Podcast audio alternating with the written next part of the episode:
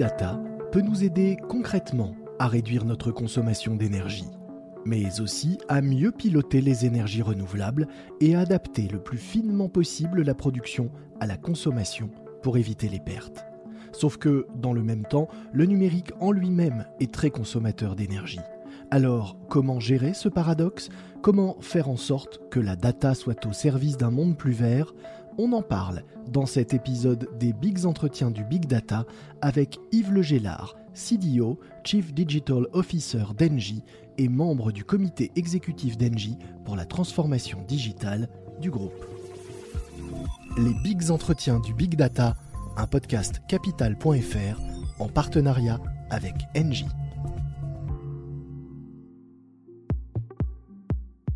Bonjour Yves Le Gélard. Bonjour Lomique. Puisque dans ce podcast nous parlons data, on va commencer avec quelques chiffres pour euh, vous présenter et introduire le sujet.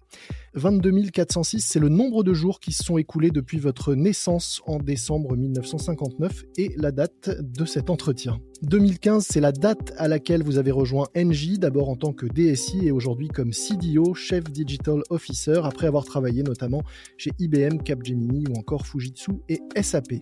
171 100 c'est le nombre de collaborateurs d'Engie dans le monde. On espère qu'ils écouteront tous cet épisode de notre podcast, évidemment, au moins pour les francophones. Et parmi ces 171 100 collaborateurs, il y a plus de 2000 collaborateurs aujourd'hui dédiés à la data, dont plus de 200 data scientists. 100%, c'est votre objectif de production de gaz vert chez Engie d'ici 2050. Pour l'heure, Engie est déjà premier producteur dans l'éolien terrestre et le solaire en France. Et puis enfin 3.3.0. 3.3.0, c'est le numéro de la dernière version de Hadoop. Hadoop, c'est la principale plateforme Big Data surnommée l'éléphant du Big Data en raison de son logo, un éléphant jaune inspiré par la peluche du fils du créateur de cette solution, qui permet en gros de distribuer les données et les calculs sur différents ordinateurs, ce qui permet de réaliser simultanément des tâches multiples en manipulant un très grand nombre de données. Est-ce que c'est à peu près ça? Eh bien oui, c'est exactement ça. Et je pense que Hadoop et la mise au point de cette technologie a été le moment où on est entré dans l'ère du big data. Pourquoi? Parce qu'au final, la donnée, on en manipule depuis les débuts de l'informatique.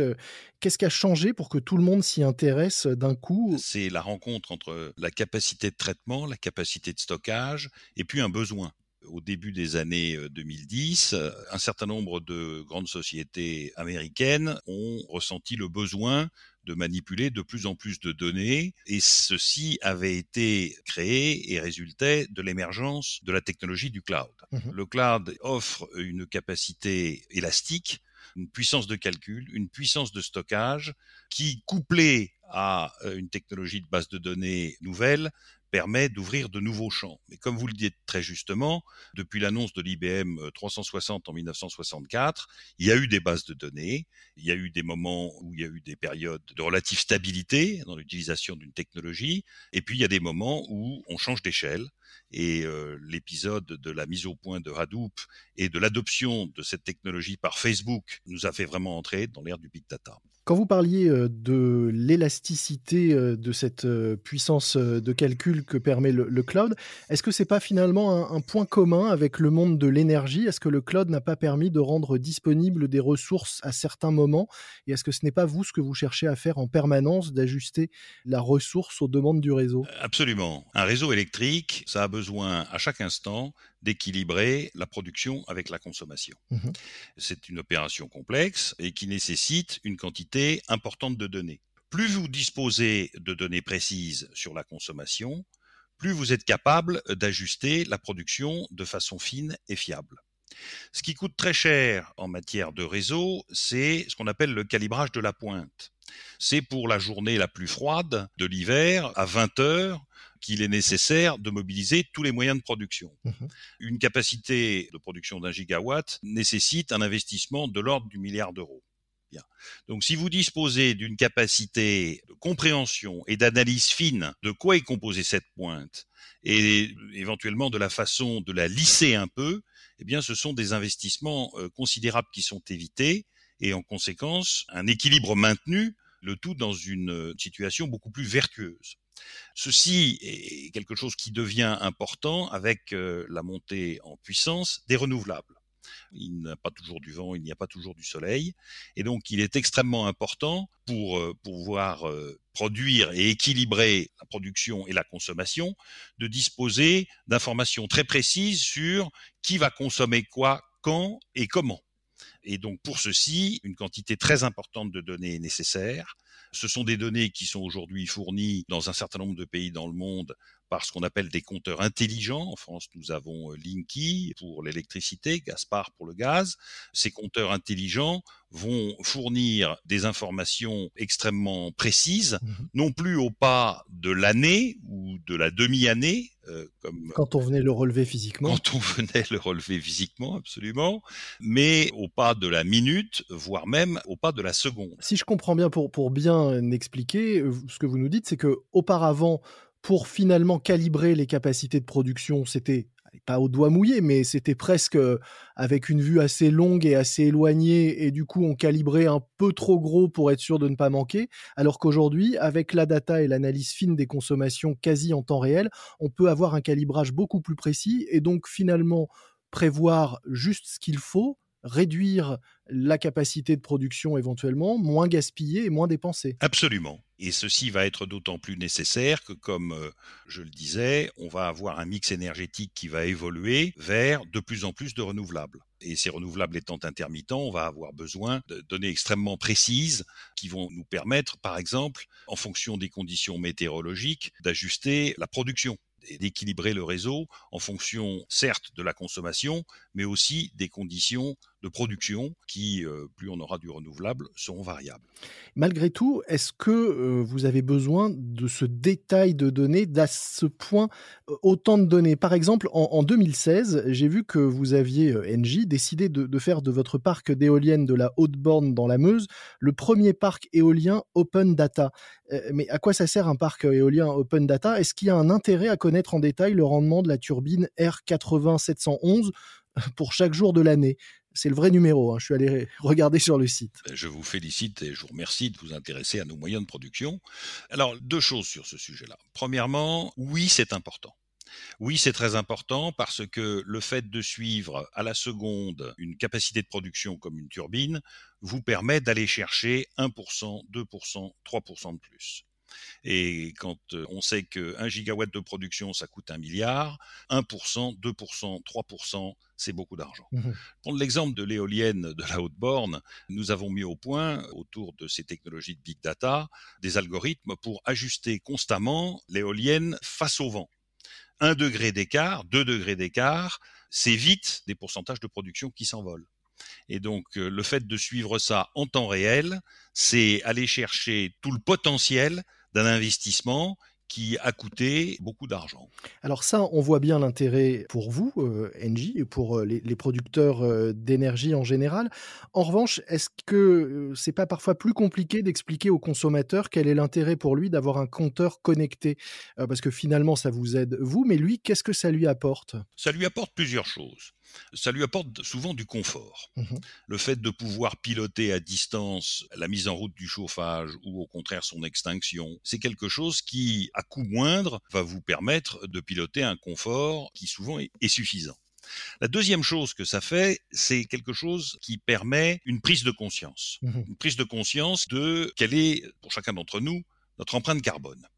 Il existe aujourd'hui des petits logiciels qui vous permettent de faire des estimations de votre empreinte carbone. J'engage d'ailleurs tous nos auditeurs à le faire. C'est très instructif. Et donc à partir du moment où vous prenez conscience de l'empreinte carbone des actes du quotidien, le fait de pouvoir suivre ça de façon précise entraîne des comportements extrêmement vertueux et nous le voyons chez un certain nombre de nos clients qui, à partir du moment où euh, ils ont eu à disposition les informations précises sur leur consommation, ben, on fait évoluer leur mode de vie. Alors certes, ils font des économies, mais je pense qu'il y a plus que ça, et en particulier auprès des nouvelles générations. Vous disiez des, économies, est-ce que c'est quand même un facteur euh, important et, comment c'est rendu possible euh, par l'utilisation de la data, ces économies, d'un point de vue peut-être plus égoïste? D'un point de vue plus égoïste, vous pouvez ajuster ça à la température extérieure et donc euh, vous pouvez maintenir un 19 degrés ou un 20 degrés suffisant tout en coupant les systèmes de chauffage dans les pièces où vous n'êtes pas. Il existe aujourd'hui, autour des technologies des compteurs communicants, de très nombreux dispositifs qui vous permettent non pas de piloter une température au niveau de l'ensemble de votre logement, mais euh, au niveau de chaque pièce les chambres, l'heure de la journée, et donc c'est une réduction de la facture, tout en maintenant un confort euh, qui est le confort que chacun attend. Est-ce que ces compteurs vont aussi avoir un rôle à jouer euh, demain avec euh, l'augmentation importante du parc de véhicules électriques? On sait par exemple qu'une voiture pourra notamment servir d'unité de stockage avec ses batteries à la maison la nuit, pouvoir réinjecter ensuite éventuellement du courant dans la maison. Il y aura sans doute des moments plus intéressants que d'autres pour recharger son véhicule. Quel va être le, rôle de, ce compteur dans tout ça? Et au-delà de ça, quelle est, vous, votre stratégie par rapport à, cette augmentation exponentielle du nombre de véhicules électriques? Je crois que vous le dites très bien, la décennie qui vient va voir l'électrification de l'automobile. Il n'y a plus de publicité à la télévision qui ne soit pour un produit hybride à minima, voire tout électrique. Mmh Et donc, nous allons voir, je pense en l'espace de 10 ans, l'intégralité du parc automobile changer, ce qui veut dire, en matière d'approvisionnement électrique, des changements considérables. Il va falloir que, à nouveau grâce à la data, nous autres énergéticiens, nous soyons capables de suivre les appels de puissance, les consommations d'une population sur laquelle aujourd'hui nous avons peu ou pas d'informations.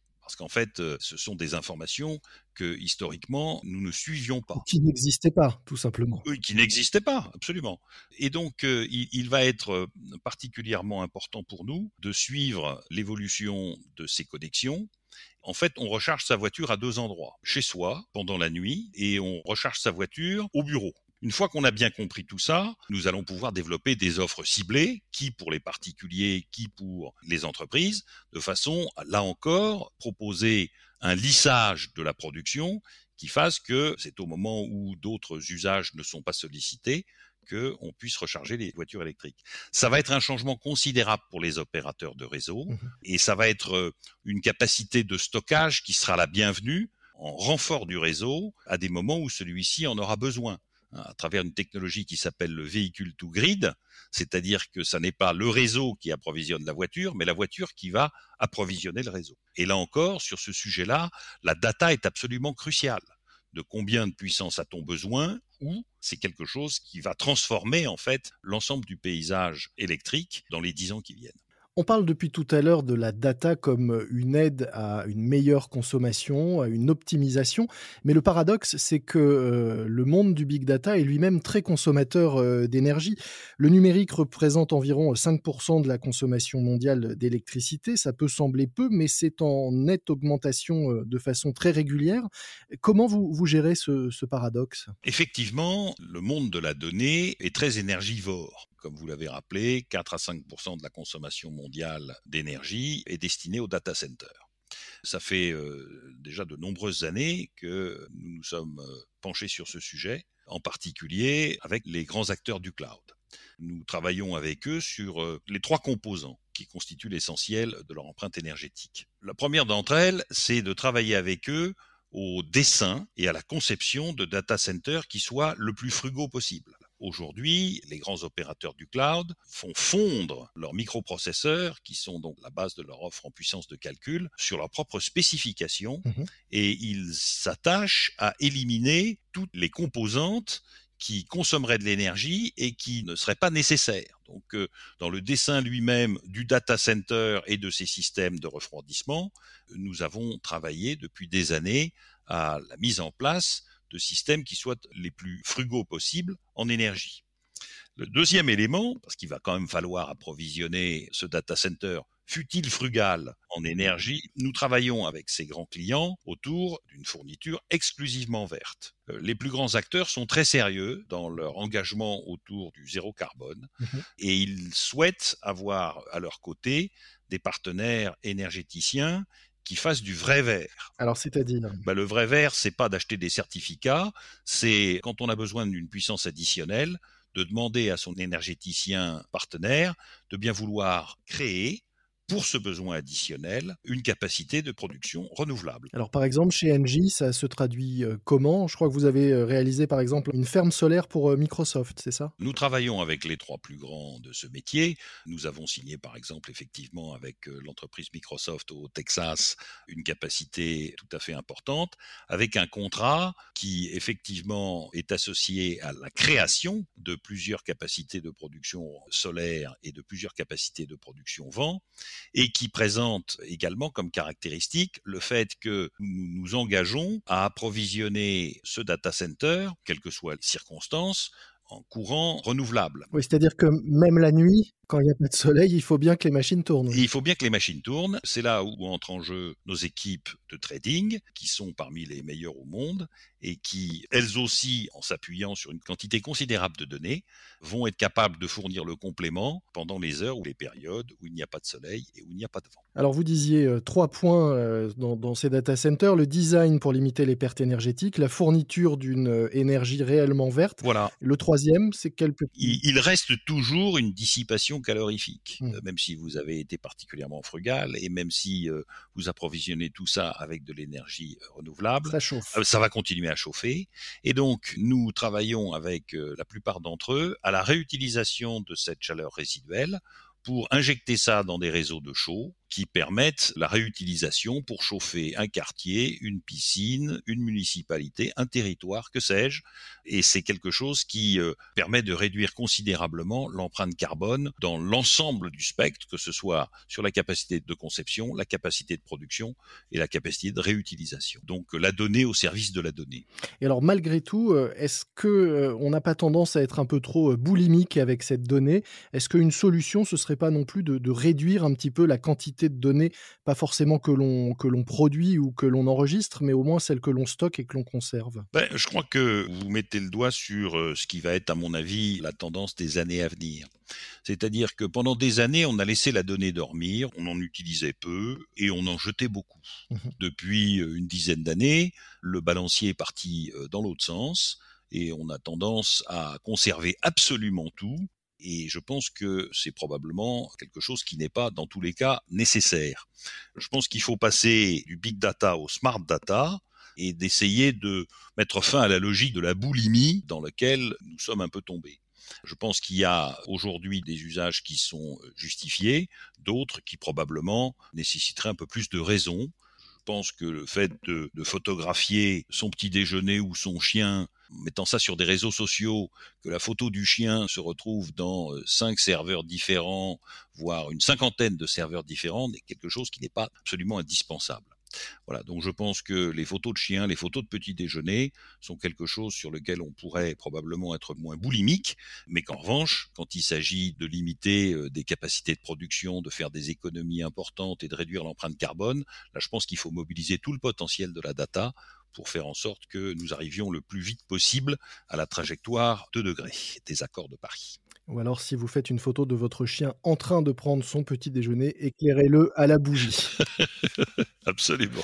Pour terminer, deux questions euh, assez simples. La première, est-ce qu'il y a une idée reçue sur euh, la data euh, qui vous énerve ou simplement à laquelle vous aimeriez tordre le cou? Moi, je, je pense qu'aujourd'hui, le sujet de la data est perçu comme un enjeu de pouvoir et en conséquence cristallise un certain nombre de fantasmes et de suspicions, voire même de théories euh, complotistes non nécessaires. Les technologies autour de la donnée sont des technologies qui relèvent du domaine de la science et donc peuvent être utilisées à bon escient ou à moins bon escient. Mais en soi, ces technologies, elles ne sont ni bonnes ni mauvaises.